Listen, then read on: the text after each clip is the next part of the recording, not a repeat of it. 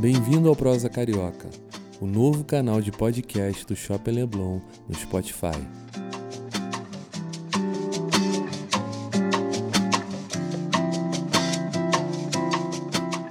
Para ser o primeiro a ouvir os nossos novos episódios, assine ou siga agora o Prosa Carioca na sua plataforma de áudio favorita. Para saber mais novidades sobre o Shopping Leblon, segue a gente no Instagram, arroba Shopping Leblon.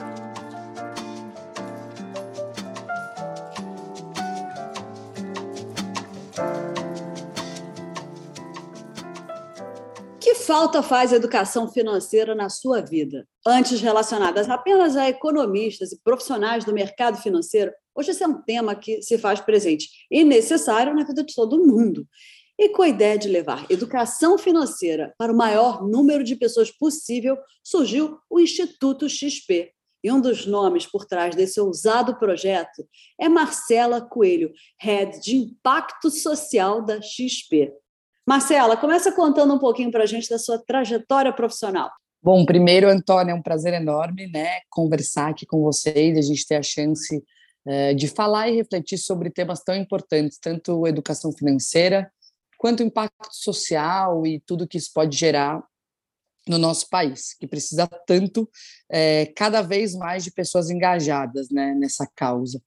É, em relação à minha trajetória profissional, eu sempre fui voluntária desde muito pequena, então isso esteve muito presente tanto na minha família quanto como um valor mesmo de vida, assim, é simpatia. Era estimulado é... pelos seus pais. Quando você fala desde muito pequena, fiquei curiosa. Me conta, dá um exemplo, por exemplo.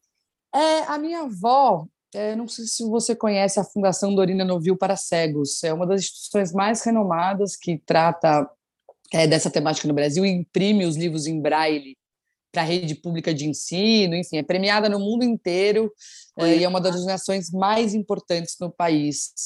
E, e, ela, de forma muito vanguardista, eu diria, né, ela fez Largo São Francisco, USP, na década de 30, na década, no final da década de 30, começo da década de 40. O que para uma mulher estar tá na universidade naquela época. Né? Fazendo um curso superior, assim, no ambiente tão Pouquíssimas. É, do, do ano dela, acho que eram quatro ou cinco mulheres e 200 homens. Então, sempre foi uma mulher muito à frente do seu tempo. E ela se engajou na Fundação Dorina é, em seguida, é, quando ela era muito nova. E ela foi vice-presidente durante algumas décadas eh, Para te dar um exemplo, tá? Tem vários da minha família nesse sentido, mas a minha avó já era uma inspiração eh, de dedicação voluntária a uma causa. Então isso cresceu de forma muito natural na minha vida, presente, sabe? Né, e eu sempre muito presente na minha formação, muito presente. E eu acho que desde muito nova, é, Antônia, eu percebi que eu vivia numa, numa condição muito privilegiada, sabe? não exatamente com esse termo, né? Mas eu percebi desde muito pequena que eu vivia numa casa boa, eu estudava numa escola privada muito boa, vivia num bairro bacana de São Paulo, frequentando, enfim, eh, eu tinha muito acesso.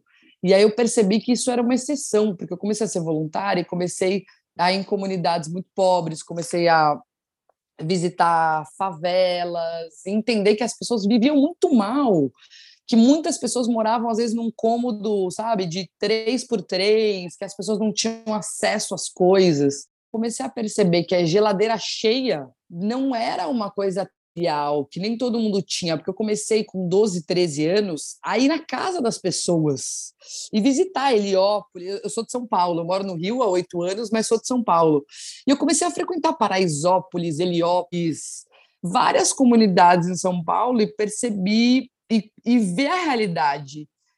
E aí eu comecei a perceber, porque tinha um projeto que fazia parte, o Sonhar Acordado, que fazia essa conexão entre escolas privadas de São Paulo uh, e essas, uh, essas instituições, essas ONGs, essas lideranças comunitárias, enfim. E a gente levava ao cinema, levava ao teatro, o Hop Hari, que é um parque de diversão muito conhecido lá em São Paulo. Então a gente criava essas experiências entre alunos né, dessas escolas privadas e essa é a realidade tão difícil das pessoas que vivem em situação de vulnerabilidade. E por isso eu comecei a frequentar a casa dessas pessoas. E aí eu percebi que isso era boa parte do país, sabe? Eu não tenho dado exato, mas eu acredito que 14 milhões de famílias, é, aproximadamente, é, têm é, uma habitação precária. Então, é um, uma parcela da população, hoje mais de 100 milhões vivem com algum tipo de insegurança alimentar, enfim, praticamente metade do país, sabe? É, então, eu comecei a perceber. E aí, isso me virou uma chave logo adolescente, Antônia. E aí, eu resolvi fazer direito, por essa questão de justiça social. E aí, fiz toda uma trajetória eh, nesse sentido, muito pautada em usar a minha carreira para redução de desigualdade, uh, para combater a pobreza e para ajudar a gente a ter um país com mais oportunidade, né? Eu acho que não falta talento no Brasil, falta oportunidade para todas as pessoas. Agora, me conta um pouquinho da, do trabalho como coordenadora de pesquisa da Rede Globo, onde você foi, enfim, responsável por levar muitas histórias de superação social para o caldeirão do Hulk. Conta também como é que é a experiência de trabalhar com o Luciano, que a gente fica curiosa aqui. É, foi uma experiência muito interessante. Antônio, eu confesso que eu fiquei surpresa no começo. Eu trabalhava na Endeavor, que é uma instituição que fomenta o empreendedorismo. E aí, quando o Luciano começou a conversar comigo para eu ir né, trabalhar na Rede Globo, eu comentei que eu não tinha formação de, né, na área jornalística e como que ia ser essa transição. E ele me deu muita liberdade, falou que lá poderia ser uma plataforma para minhas causas e que eu poderia, né, é, disseminar conteúdos que eu acreditasse, conteúdos de transformação social e ambiental. E aí minha vida mudou radicalmente, tá? Eu me mudei para o Rio de Janeiro, comecei a trabalhar no Projac. É, eu não tinha muita familiaridade também com pessoas famosas, então eu lembro de uma história bem engraçada, assim, que eu estava na praça de alimentação indo pedir o almoço algumas vezes e eu pensava, nossa, eu conheço essa pessoa, eu conheço de algum lugar, será que é amigo do meu pai? E aí quando eu percebi era o Antônio Fagundes, sabe? E aí quando eu percebia, enfim, é, todas as pessoas que eu conhecia ali do Projac não tinham a ver com a sua história de com, vida, com a minha história de vida. E aí, enfim, foi muito curioso assim esse começo. Você não era muito noveleira, então, né? eu não era tão noveleira. E aí, e aí, enfim, aí eu comecei a perceber a potência enorme. Mais de 30 milhões de pessoas assistiam Caldeirão, né, Antônia? Eu comecei a perceber a potência de você colocar mensagens muito fortes ali, sabe? Muito interessantes e como isso repercutia. Para te dar um exemplo concreto, a gente fez um trabalho com, com a Maria Farinha Filmes, que é uma produtora de impacto social, de cinema e de, e de longa-metragem, enfim, faz algumas séries, fez Aruanas, fez algum, um, algumas séries bem interessantes sobre ciência. E a gente tinha um quadro chamado Jovem Inventores, que mostrava jovens que criavam soluções para impactar positivamente a sociedade, com invenções e para estimular a ciência. No ano seguinte, o número de inscrições praticamente dobrou nas feiras de ciências do país. E aí, conversando com os organizadores, eu, eu né, quis isolar outros fatores que poderiam ter influenciado esse boom, sabe? E eles falaram que não, que foi esse quadro que a gente tinha no Caldeirão. E, e aí a gente teve muitas coisas. né? Gente... Saber que você tem uma ferramenta é... tão transformadora.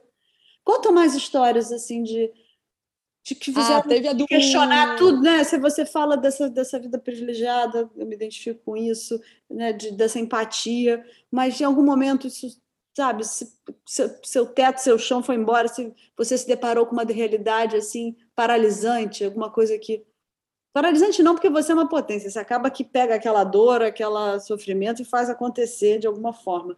A gente vai até chegar lá no, no, que você fez pela pandemia, mas tenta lembrar de alguma história durante esse período do caldeirão que tenha te marcado profundamente. Seja uma história triste, uma história feliz, mas alguma ah, passagem tem... que você queira dividir com a gente.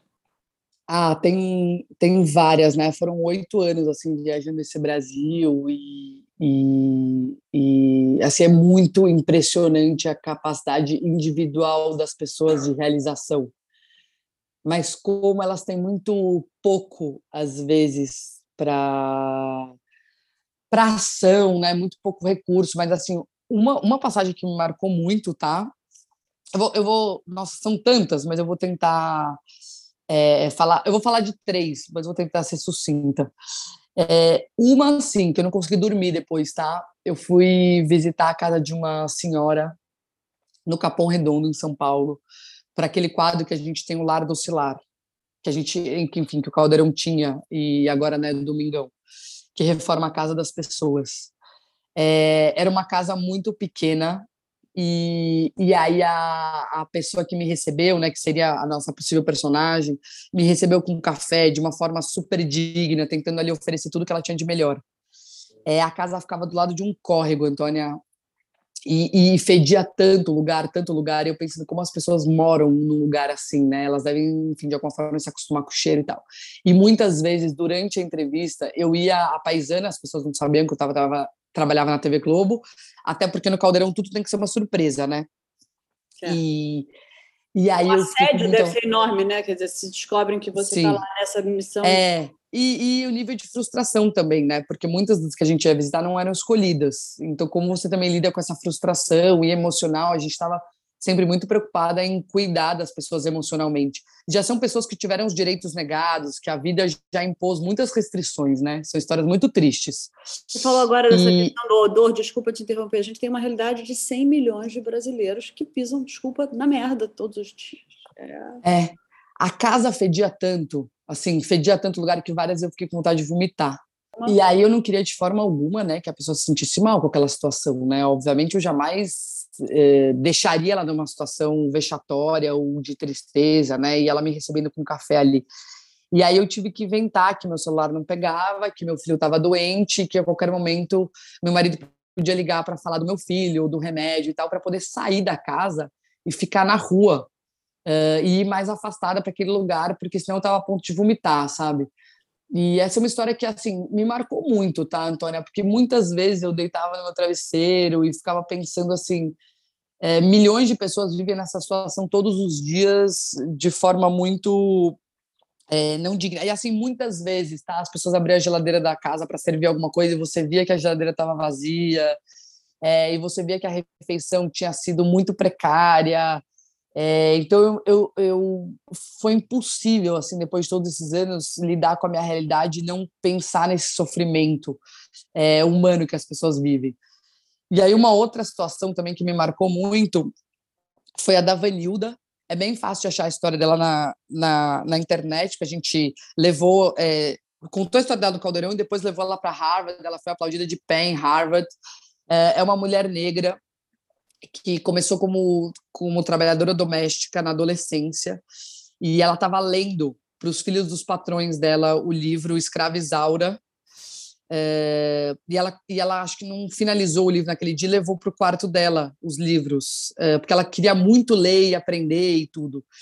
E, e a patroa dela, nesse dia, é, demitiu, falou que ela não podia pegar um livro da sala, levar para o quarto dela, enfim, foi uma situação horrorosa que ela viveu, sabe?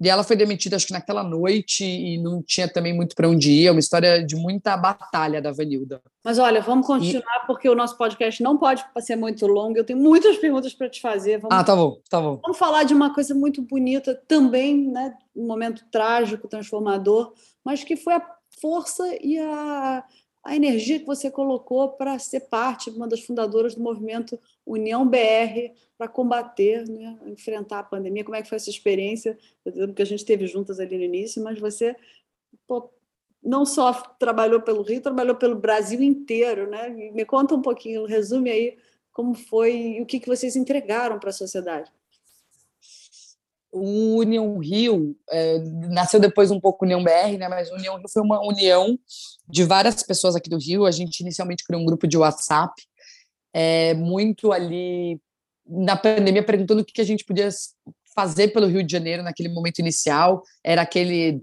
é, 10, 15 de março, aquele início ali da pandemia, quando a gente viu que a Itália estava passando, que o mundo inteiro estava passando e que a pandemia ia chegar no Brasil. Então a gente começou nesse grupo de WhatsApp e falou como que a gente pode mitigar o sofrimento das pessoas e tentar que menos gente é, morra, né? Assim, a gente sabia que ia faltar UTI, CTI, enfim. Então a nossa primeira ação é, a gente, nós nos reunimos e pensamos, podemos, onde que a gente pode construir e ajudar leitos de CTI a serem abertos no Rio de Janeiro?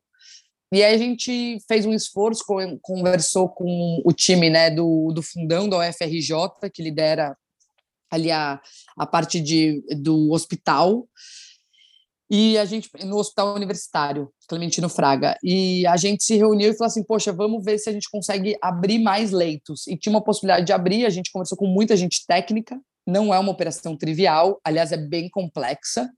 E aí, em pouquíssimos dias, inspirado na Comunitas em São Paulo, que ela tinha feito isso meio que adote um leito, vai, não é exatamente essa campanha, mas nessa linha, a gente percebeu que custava é, 100 mil reais e a gente queria abrir 80 leitos. E aí, em poucos dias, a gente conseguiu os milhões necessários para abrir esses leitos, muitos doadores, pessoas jurídicas e muitas pessoas físicas no Rio.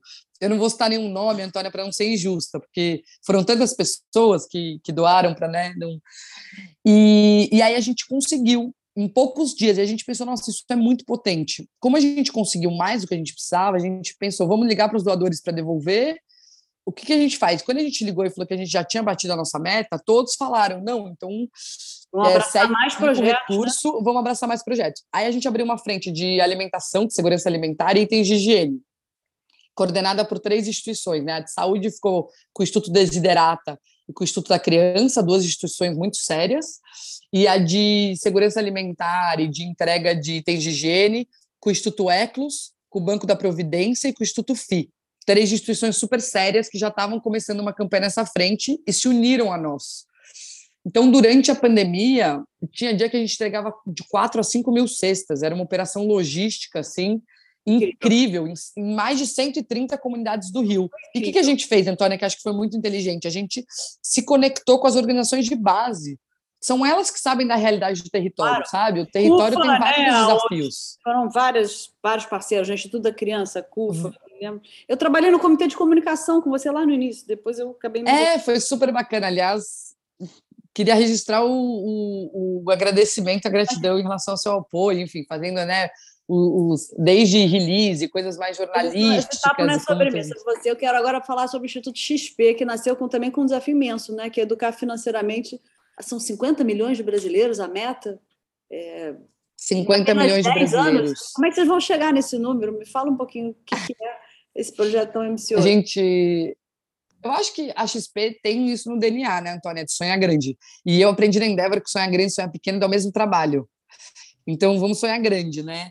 E, e a ideia de chegar né, em 50 milhões, assim, é uma dor muito grande para os brasileiros e brasileiras a questão financeira, tá?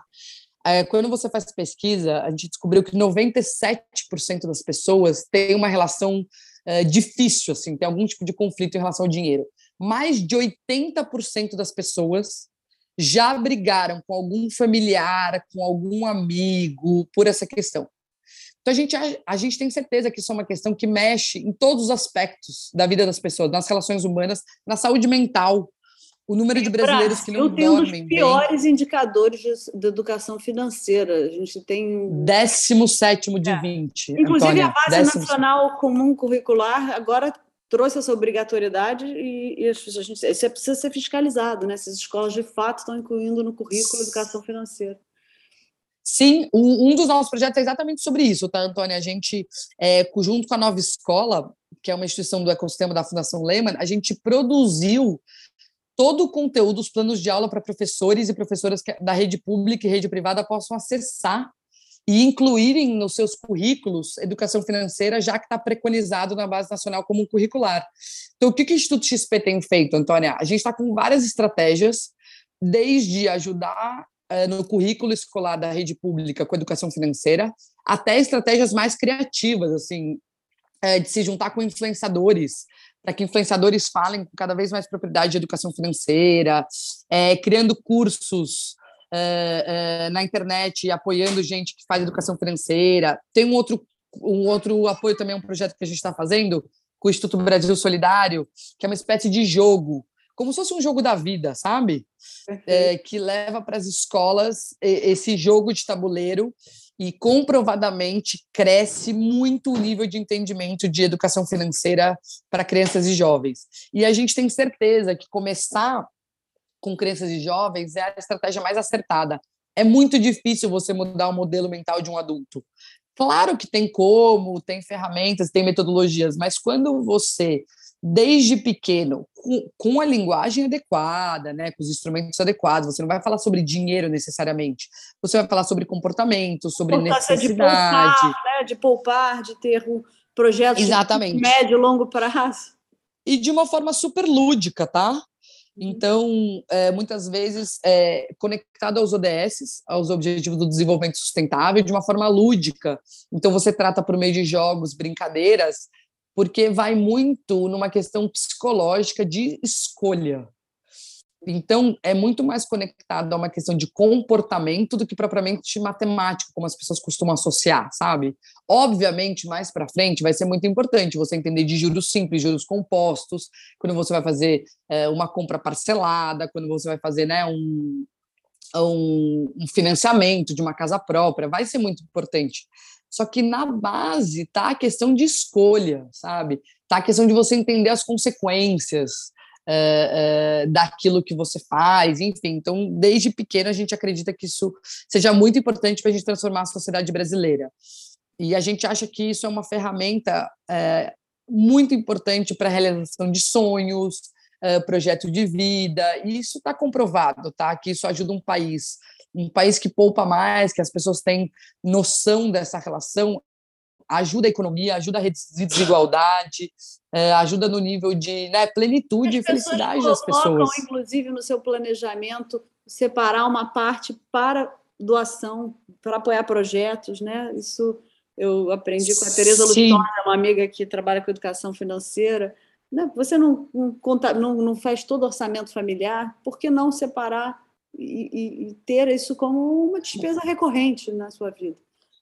Não, isso é uma excelente, uma excelente provocação e reflexão, né? Isso fazer, acho que estimular, né, também no Brasil a cultura de doação, assim como você para o dinheiro para os seus custos fixos, né?